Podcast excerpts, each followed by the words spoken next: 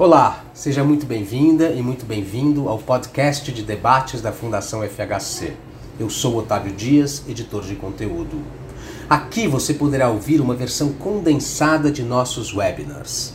No episódio de hoje, vamos apresentar trechos de uma conversa sobre ciência e desenvolvimento com foco no estado de São Paulo, responsável por 80% do financiamento público em pesquisa básica e aplicada no país. Segundo os palestrantes, para que o sistema de ensino superior e pesquisa científica potencialize sua contribuição ao desenvolvimento social e econômico do Estado e do país, é fundamental haver maior integração entre as universidades, a FAPESP, o governo do Estado e a iniciativa privada. O webinar teve as participações de Patrícia Ellen, secretária de Desenvolvimento Econômico, Ciência e Tecnologia do Estado de São Paulo, Marco Antônio Zago, presidente do Conselho Superior da Fundação de Amparo à Pesquisa do Estado de São Paulo, e Nina Ranieri, professora da Faculdade de Direito da USP. Vale lembrar que o conteúdo completo de todos os nossos eventos está disponível no nosso site fundacalfhc.org.br. Você também pode nos seguir nas redes sociais: Facebook, Instagram, YouTube e LinkedIn. Eu fico por aqui. Até a próxima.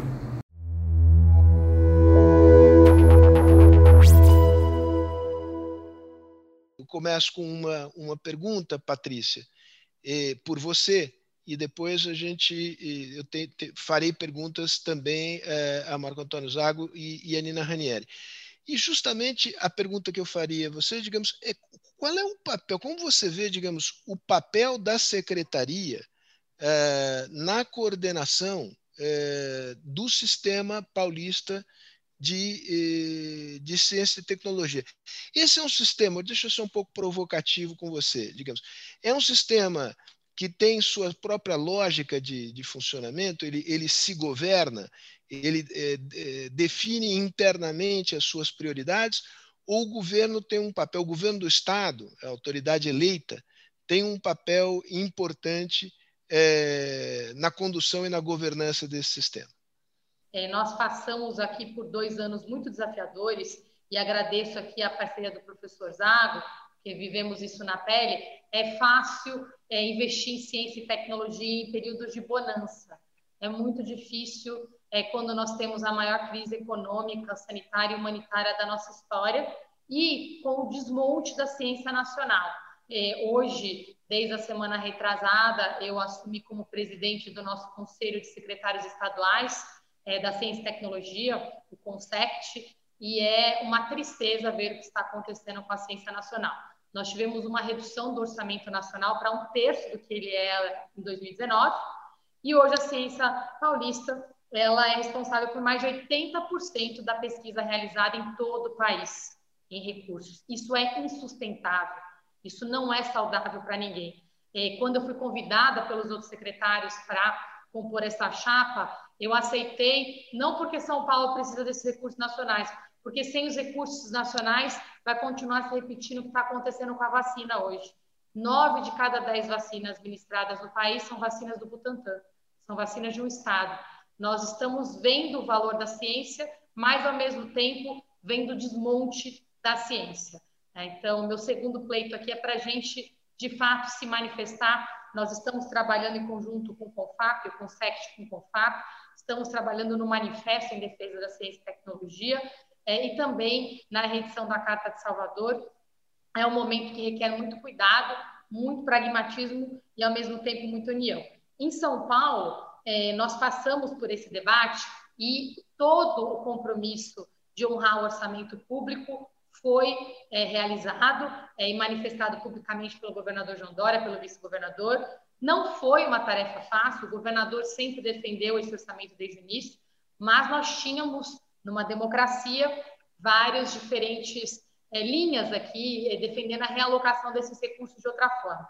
Nós conseguimos proteger é, a autonomia financeira das universidades e da FAPESP, é, mas isso não é realidade para o cenário nacional. É, então, em São Paulo, o orçamento público está protegido, na verdade, vai ser aumentado é, proporcionalmente, porque nós aumentamos é, os recursos para a reforma administrativa, uma economia de 7 bilhões de reais, e nos repasses é, de ICMS, proporcionalmente, haverá até um aumento proporcional desse recurso e complementamos também com recursos da iniciativa privada, através de programas com a FAPESP e com todos os demais.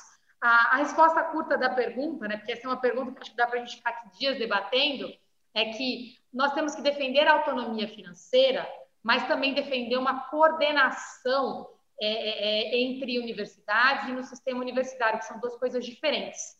É, uma coisa é garantir os recursos, a outra é também cobrar o uso responsável desses recursos.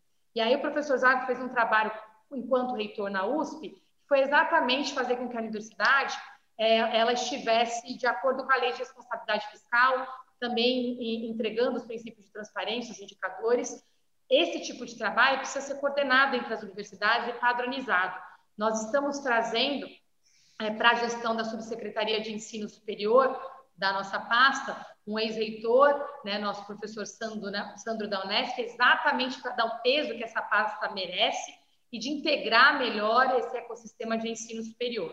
Meu último ponto nisso é que esse ecossistema tem a USP, tem a Unesp, tem a Unicamp, tem a FAMEMA, tem a FAMEP, mas também tem as ETEX e FATEX, tem os 22 parques tecnológicos, é, as mais de 10 incubadoras que nós temos pelo Estado, e temos hoje a Univesp, a Univesp é muito importante porque é a nossa universidade virtual, que nos últimos dois anos, sob o comando do professor Rodolfo, ela melhorou em qualidade, em cobertura e em custos, porque hoje ela trabalha como ela deveria ter trabalhado desde o início, que é como uma é, integração entre as universidades. Então, os professores e estudantes da USP, da Unesp, Unicamp e do Centro Paula Souza trabalham em parceria para desenvolver os conteúdos da Univesp e hoje ela é uma plataforma de democratização do acesso ao ensino superior.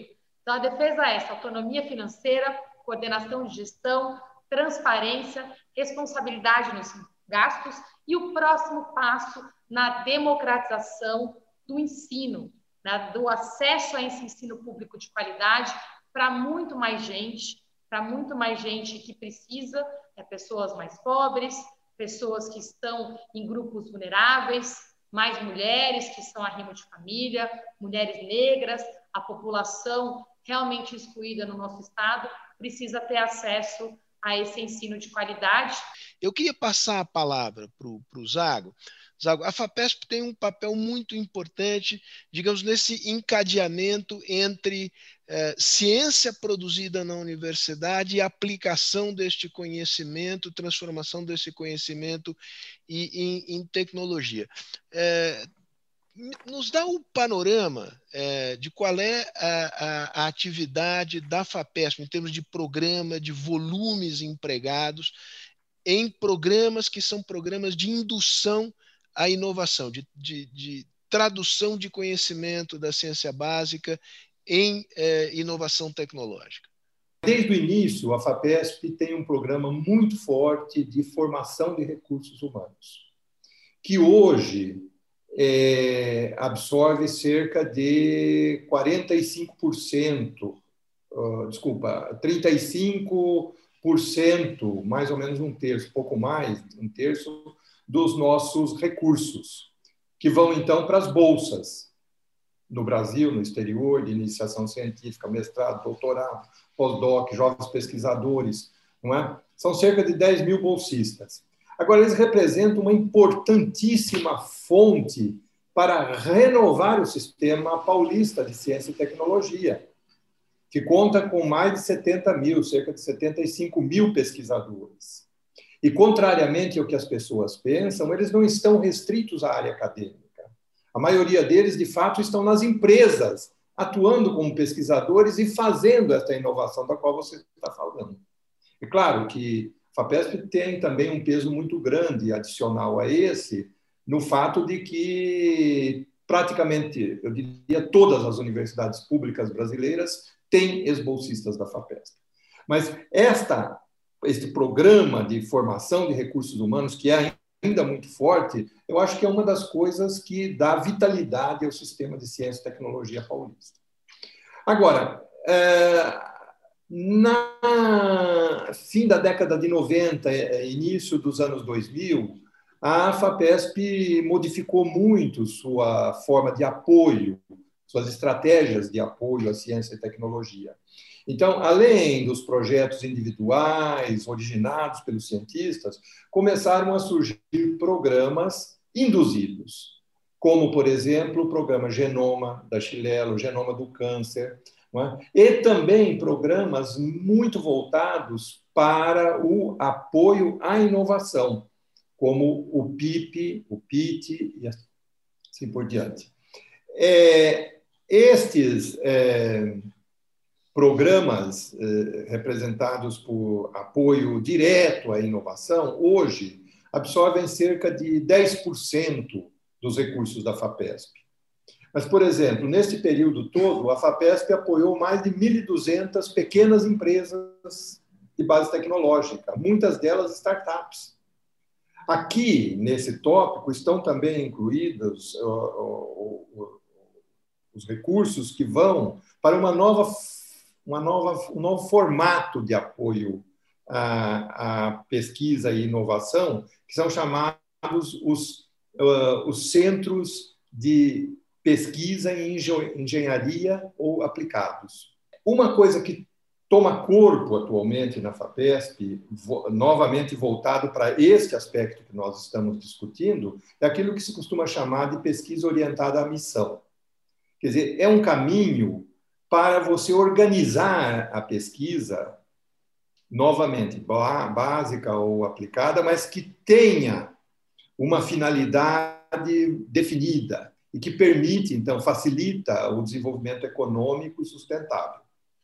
É, nós, por exemplo, é, estamos apoiando agora, dentro do programa chamado Ciência para o Desenvolvimento, 12 projetos de parceria entre institutos de pesquisa, universidades, empresas e órgãos do governo, secretarias de Estado, etc.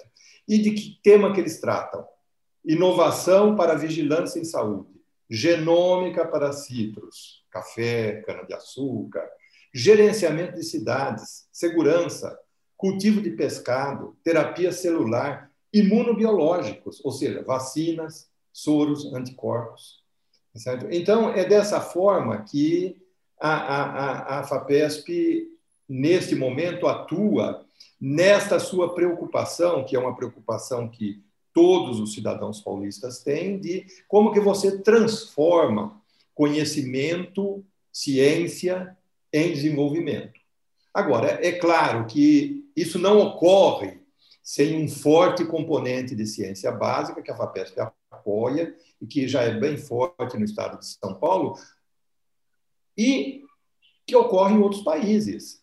É, quem conhece sabe que, por exemplo, nos Estados Unidos existe uma agência chamada DARPA, antigamente ARPA, que desenvolve ciência básica, mas com aplicações tecnológicas. Foi lá que surgiu, por exemplo, a internet. Eu complementaria dizendo o seguinte, que o impacto que a FAPESP faz nesta modalidade de apoio, ele sempre vai depender muito de um diálogo com o mundo empresarial, com o governo. Parte dessa intermediação hoje é feita com bastante proximidade pela Secretaria do Desenvolvimento Econômico e outros setores do governo. Agora, isto porque nós precisamos procurar, a meu ver, algumas oportunidades especiais, identificar gargalos desenvolvimento, tá certo? E áreas nas quais nós temos clara liderança, para darmos vantagem competitiva ao Estado. E eu já sugeri à nossa secretária, que aparentemente concorda, que uma maneira de fazermos isso seria termos um fórum regular entre esses atores, empresas, governo, universidades, institutos, a PESP, a, e com isso substituir essas discussões que nós temos, que são fragmentárias, episódicas, etc. Quais são as, eh, as áreas em que o São Paulo precisa consolidar uma liderança do ponto de vista da inovação tecnológica e quais são as, as ameaças. É, digamos, uma das ameaças nós, é, nós precisamos aqui de um controle genômico é, de mais acurado para sequenciamento é, de vírus, porque as, a pandemia veio, ela em algum momento irá embora, mas outra em algum momento voltará a nos atormentar qual é a sua visão sobre essa questão do planejamento estratégico uh, da área de CIT aqui no Estado? O Ciência para Desenvolvimento, eu acho que é um grande exemplo disso. Nós alocamos, é, através de, de investimento da FAPESP, mas com uma coordenação muito grande com o governo do Estado, 86 milhões de reais para prioridades é, de serviços públicos que precisam ser melhorados. Então, houve é, um edital, antes dele, um, um núcleo fez um trabalho de levantamento estratégico dos principais desafios de gestão pública. Com base neles, a FAPESP elaborou um edital e nesse edital estimulou um modelo é, de projeto com parceria público-privada, então tem que ter um órgão do governo, um, um instituto, uma empresa envolvidos para participar do edital e já alinhados com essas prioridades. Eu lembro que numa das primeiras reuniões de planejamento estratégico que nós fizemos, o professor Zago até falou, eu não lembro desse tipo de reunião ter acontecido antes, o governo compartilhando né, as suas prioridades estratégicas com a FAPESP, para a FAPESP voltar com uma proposta de projetos. Então, esse trabalho de planejamento é, da ciência, a ciência está a serviço da população e o, é papel do governo atender as necessidades da população. Essa ponte precisa ser melhor feita de uma forma constante e também o engajamento privado ele também tem que ser constante, porque a pesquisa básica ela precisa evoluir para a pesquisa aplicada. Eu acho que esse foi o salto maior que a FAPESP deu nos últimos anos de estimular editais de pesquisa aplicada. Cada um dos exemplos que foram citados, é, o PIP também com esse modelo de estimular startups para participação. É, então, é realmente bastante importante a gente continuar nessa linha. Nosso próximo passo agora é chamar a próxima reunião do CONCIT, é, termos o próximo edital aqui em parceria, é, é, a, a, evolução do Ciência para o Desenvolvimento junto com a FAPESP, e estamos fazendo trabalhos semelhantes no âmbito nacional também. É, pelas prioridades, eu acho que o controle genômico, sem dúvida, é uma delas, de uma forma mais ampla, aplicação de novas tecnologias, como a internet das coisas, para combate de desigualdades, deveria ser uma grande prioridade dos países mais desiguais do mundo, e dentro disso, a aplicação da tecnologia na saúde, na educação, né, que são as áreas hoje que são fonte das maiores é, desigualdades de acesso a serviços e depois de oportunidades para a população como um todo. É, de que maneira a internet das coisas pode ajudar no combate é, à desigualdade? É via melhoria do serviço público? Qual é o, qual é o mecanismo? Qual é o instrumento, Patrícia? Dá um exemplo concreto aqui para quem é leigo. A gente pode pegar um exemplo de uma tecnologia simples, que é a telemedicina. A telemedicina tinha um desafio enorme de regulação, né? É, para um leigo, é fácil a gente imaginar. Nós, qualquer um de nós que tem acesso a serviço de saúde privado, tem acesso ao seu médico pelo WhatsApp. Eu tenho duas filhas pequenas, gêmeas de seis anos uma enteada de três. Quando elas passam mal, eu consigo fazer uma, um WhatsApp ali, uma videoconferência com o médico, né, para ele me dizer, vai para o pronto-socorro, não vai, né, o que acontece. A maior parte da população não tem acesso a isso. É uma tecnologia de baixíssimo custo, é, houve um embrólio de muitos anos regulatório, é, e agora com a pandemia houve uma regulamentação emergencial, ainda bem, mas que precisa ficar como um legado positivo dessa pandemia. O acesso à telemedicina em escala é um direito da população. É, obviamente, nós temos que, em que pese os desafios de controle de qualidade é, que nós temos em qualquer tipo de serviço, é uma forma muito rápida de desafogar, de melhorar a porta de entrada e dar esse direito à dignidade para a população como um todo. Um outro exemplo é o que é praticado, por exemplo, na Índia. Isso já tem, além de internet das coisas, a gente precisa do 5G, né, que é, é rede de conexão de baixa latência. É, são aquelas cirurgias é, complexas que eles fazem na Open Heart, em grande escala, onde você cria um centro muito especializado de médicos de, altíssima, é, de altíssimo conhecimento para realizar à distância cirurgias de alta complexidade. Nós temos hoje instrumentos e robôs para fazer com que isso aconteça, que permite um apoio de um especialista em áreas remotas, como, por exemplo, em regiões é, na Amazônia, mas para isso a conectividade é um desafio, é, juntamente com a tecnologia de internet das coisas, é, e que, novamente, se bem aplicada, pode apoiar nessa expansão da atenção secundária e terciária com a especialidade adequada e custos acessíveis para a população. Nina, é, agora com, com você. O tema, o, tema da, o tema da gestão e, e da governança. Vou, vou, vou ser provocativo aqui. É, você cantou em verso e prosa o desempenho da universidade nesses 30 anos, mais um pouco, de autonomia. Mas é, a sociedade percebe tem, tem, tem problemas. Né? É, a percepção de que, digamos, Uh, existe um certo inchaço da universidade na sua parte, digamos, administrativa.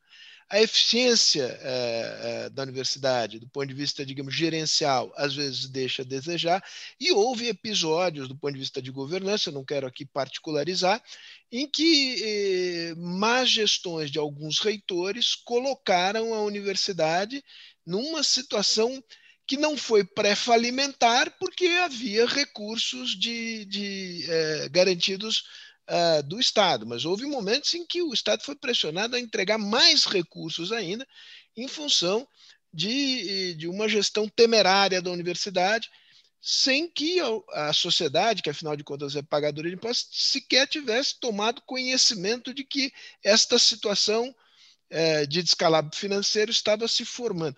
Como é que é possível é, é, melhorar a, a governança da universidade sem afetar a autonomia universitária, mas também sem se tornar refém dos interesses corporativos? Nós temos aí uma questão que é central. É, veja tudo o que foi apresentado pela secretária, pelo professor Zago, é, veja a complexidade, nós estamos falando disso, dessa atividade de ciência e tecnologia e tudo o que é feito e exigido para que ela se desenvolva. É, pessoal especializado, recursos, laboratórios, passar da pesquisa básica para a pesquisa aplicada. Nós estamos falando de ambientes altamente complexos e sofisticados. Agora vamos pensar é, como é que se dá a governança da universidade, baseada ainda nos modelos medievais. O que, que eu estou falando de modelo medieval? É um modelo de governança tradicional é, pelo corpo docente.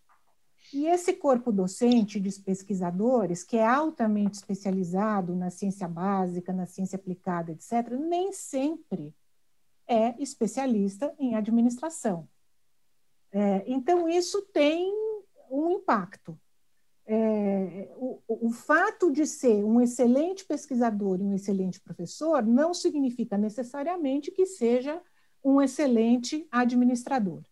Então, primeira coisa, será que esse modelo de governança é, exclusivamente pelo corpo docente ainda é adequado? em instituições tão complexas como as universidades de pesquisa de classe internacional, como são as três universidades estaduais paulistas? Esse é um primeiro ponto. Segundo ponto, nós precisamos terminar com amadorismo. É, gerir esse volume de recursos e essas instituições requer treinamento de pessoal técnico uh, e da governança.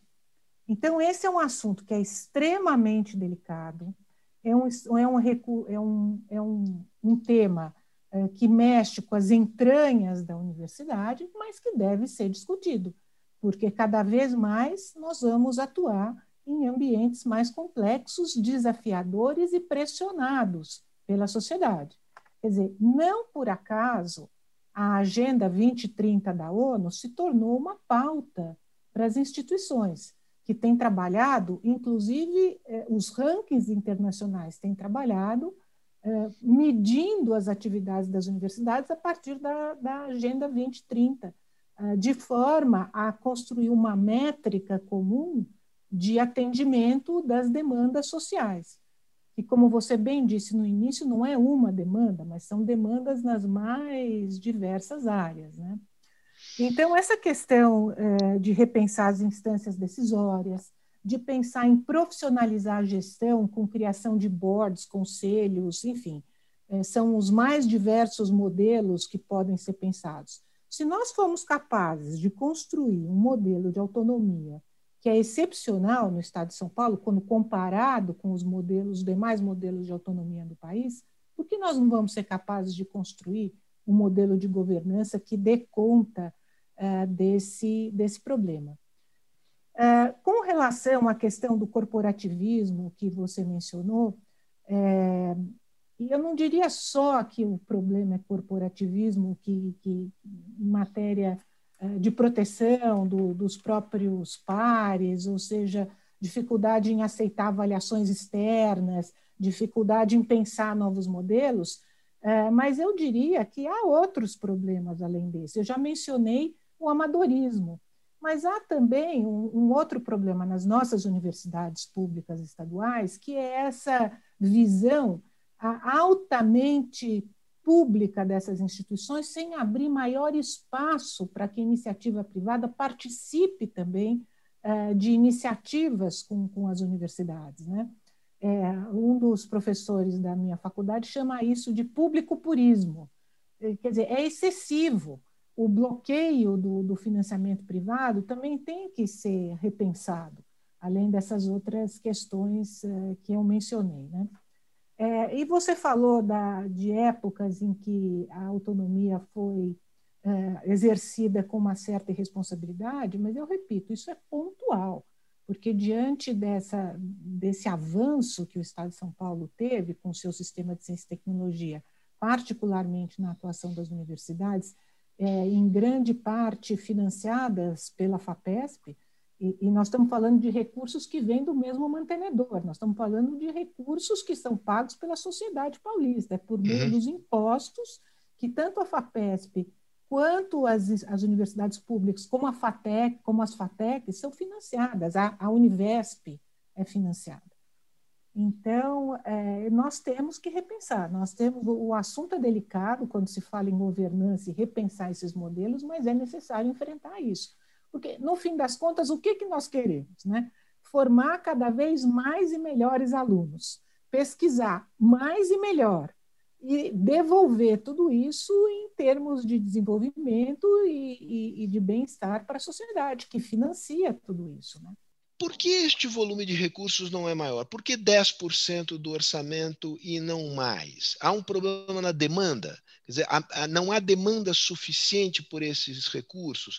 Há um problema, digamos, de fragilidade ou falta de percepção das empresas, sobretudo de pequenas e médias empresas, sobre a importância de investir em inovação, uh, como, como, como aumentar esse volume de recursos, ao menos percentualmente, no orçamento da, da FAPESP? O dito em português mais simples, onde é que a roda pega?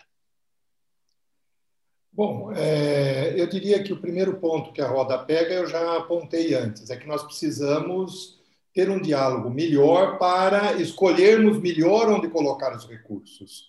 É, é, existe uma grande diferença entre você aplicar recursos na ciência básica, em que você deixa ao pesquisador propor problemas que são relevantes do ponto de vista científico uhum. e cuja solução tem peso às vezes imediato, às vezes daqui a 20, 30, 50 anos, tá certo? É completamente diferente de você colocar recursos onde você espera resultados imediatos.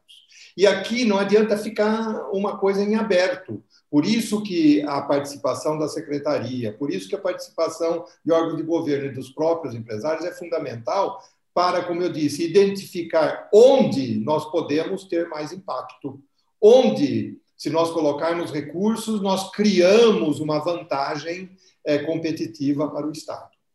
Agora, também nós não podemos esquecer o seguinte: 100% é uma coisa fixa, não dá para gastar 101%.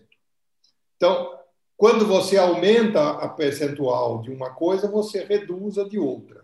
Então, é sempre necessário buscar este equilíbrio. Eu já disse que um elemento importante é a formação de recursos humanos. Disso a FAPESP não pode se descuidar, porque todo o nosso futuro, seja da ciência básica, seja da ciência acadêmica, seja da, da inovação, está aqui. Sei que a secretária precisa sair. Eu Isso, queria dar a oportunidade dela dar o, a fazer a última intervenção tá bom, uh, tá bom. dela aqui para a gente.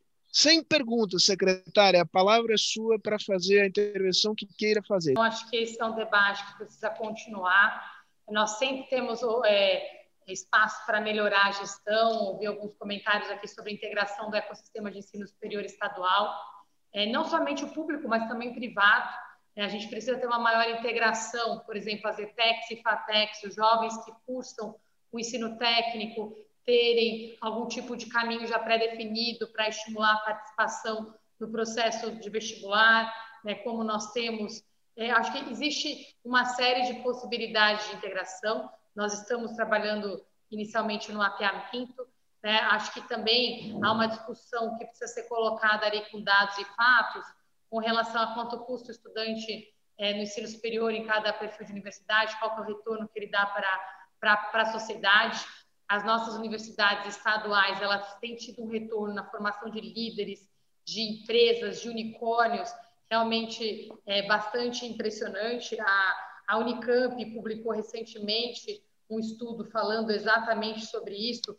É, eu recebi do, do reitor Marcelo exatamente um, uma estimativa que mostra que a Unicamp sozinha movimentou em 2019 quase 14 bilhões de reais, equivalente a 21% do PIB de Campinas, né, e que mostra também a quantidade de unicórnios, de, de empresas filhas que saíram da Unicamp, isso é um exemplo concreto, a gente tem estudos parecidos da USP, da Unesp, eu fecho aonde eu comecei aqui, né? nesse passo da democratização, a gente pensar também de uma forma de integração completa do sistema, não somente com os mesmos cursos existentes, mas fazer um mapa de empregabilidade por setor, é o que nós estamos fazendo agora, a possibilidade de avanço de um modelo mais enxuto como o da Univesp, que traz o que existe de melhor de cada uma das universidades e das ETECs e FATECs também, é, para que esse sistema integrado não seja pesado demais, ele seja ágil, flexível, de acordo com a necessidade da população.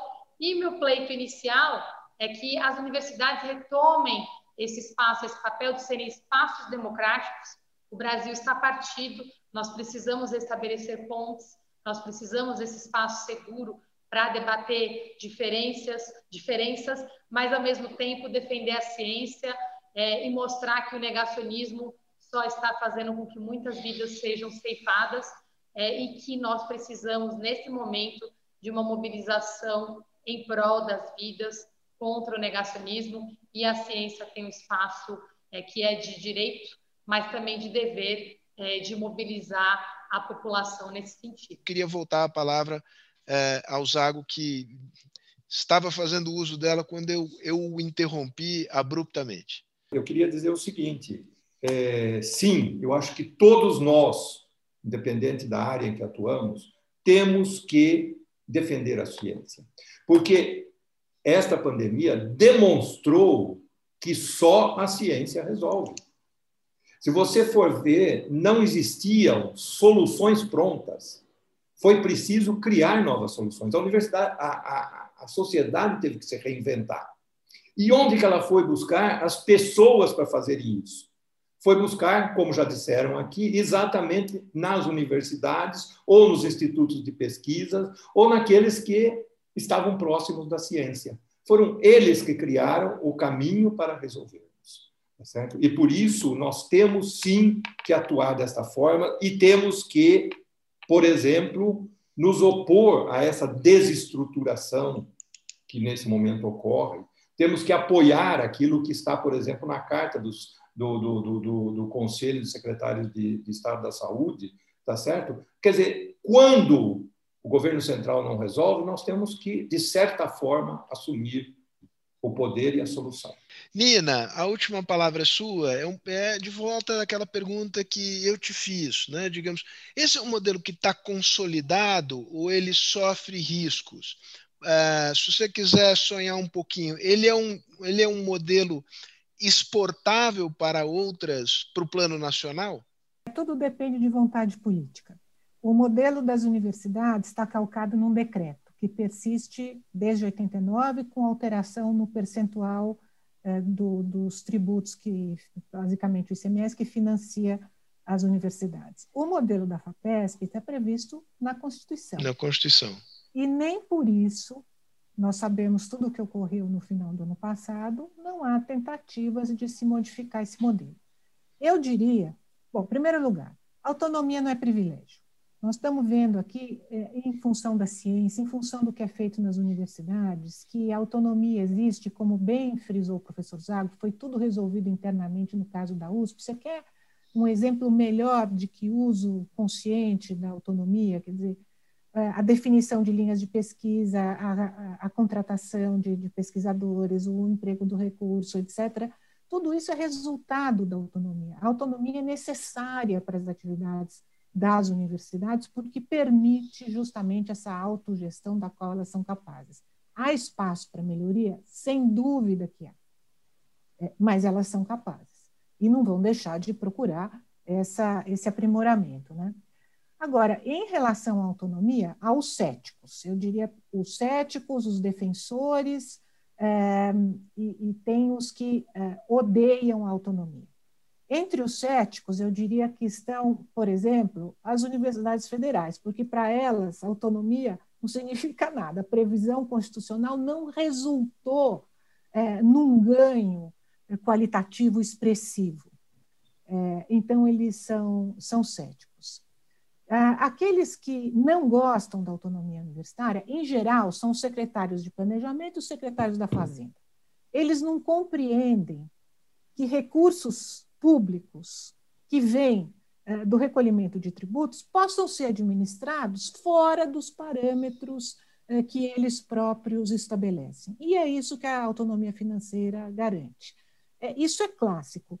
É, eu tive, é, enfim, muitos anos na assessoria de diversos governadores do Estado, fui secretária adjunta de ensino superior, e isso é clássico. O secretário da Fazenda e do Planejamento não gosta de autonomia, não gosta que os recursos sejam administrados fora daquele padrão.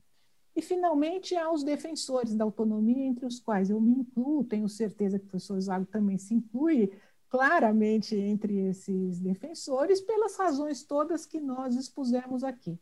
Agora, o modelo corre risco. Se você pensar que é um modelo calcado num decreto, e eu acredito que você saiba porque é um decreto, isso foi no governo Quércia, no auge de uma greve universitária por melhoria de salários, é, o, o, pessoal das universidades no, em volta do Palácio dos Bandeirantes e, e, e, o governador decidiu, olha, quer saber de uma coisa? Os reitores que se virem, eu não quero saber de ter que resolver esse problema aqui, virem-se é, havia previsão constitucional e foi feito o decreto e depois criado o CRUESP e ali é, se debate, se discute, se implementa a política é, salarial das universidades. Mas o, o, esse decreto, como é que ele se é executado? Por via de uma previsão anual na lei orçamentária. Cada vez que vai se debater a lei orçamentária, é, a questão volta. Então, é, é, é, é, um modelo que depende de vontade política. Pode ser exportado? Claro, desde que haja vontade política. Nós sabemos que no, no governo federal isso não existe. E, e no exterior, ah, nas universidades públicas, como é o caso da França, como é o caso é, da Itália, é, mesmo em Portugal, a busca por recursos privados é muito grande também. Não é só, como no nosso caso, que a manutenção é feita exclusivamente. Desde cobrança de propinas, como dizem os portugueses, que são as mensalidades, e não outra coisa, né? como no caso francês atualmente, os reitores têm que ir atrás de financiamento privado o tempo todo, sob pena do Ministério da Educação não fazer o repasse. É uma espécie de contrato de gestão. É, nenhum, nenhum financiamento tem sido feito como aqui, é, exclusivamente público, né? É, ou majoritariamente, né? quase que 100% de, de orçamento público. Mas tudo depende, como eu disse, de vontade política. E eu acho que o, o, governo do Estado de São Paulo, desde os anos 80, vem reconhecendo a importância dessas instituições com a sua manutenção. O que não significa que isso impeça ataques, como foi o caso é, da, da, CPI que foi aberta na, na Assembleia Legislativa e, e, e, diversas outras iniciativas aí que, que estão sempre é um desafio permanente. Agora, autonomia não é privilégio, autonomia é responsabilidade. Gerir tudo isso não é fácil. Que o diga o professor Zago. Que, que foi reitor numa fase extremamente difícil. Nina, olha, muito obrigado. É, Zago, muito obrigado. É, gostei muito da conversa. Evidentemente que não esgotamos nem de longe o assunto. A Nina acabou de abrir uma porta aqui que atrás da qual tem uma avenida, que é a questão, digamos, ok, eu, eu faço aporte público, você tem que buscar é, se você for buscar no mercado privado a outra parte do recurso. Isso dá toda uma, toda uma outra discussão, é, mas, enfim, nós não vamos parar. Vamos continuar a conversar sobre esse assunto, porque ele é da maior relevância. É, quem não, não sabia disso, eu espero que tenha acordado agora que o, esse vírus no, nos atormenta e a Universidade e Ciência mostram é, que sem elas é, a humanidade fica num beco escuro sem saída. E o nosso papel aqui é iluminar essa discussão e vocês nos ajudaram muito aqui nessa tarde e noite. Espero que todos se cuidem, todos os que, os que ouviram, os que estiveram aqui, professor Zago, minha querida Nina, e vamos em frente. Sobreviveremos, venceremos juntos.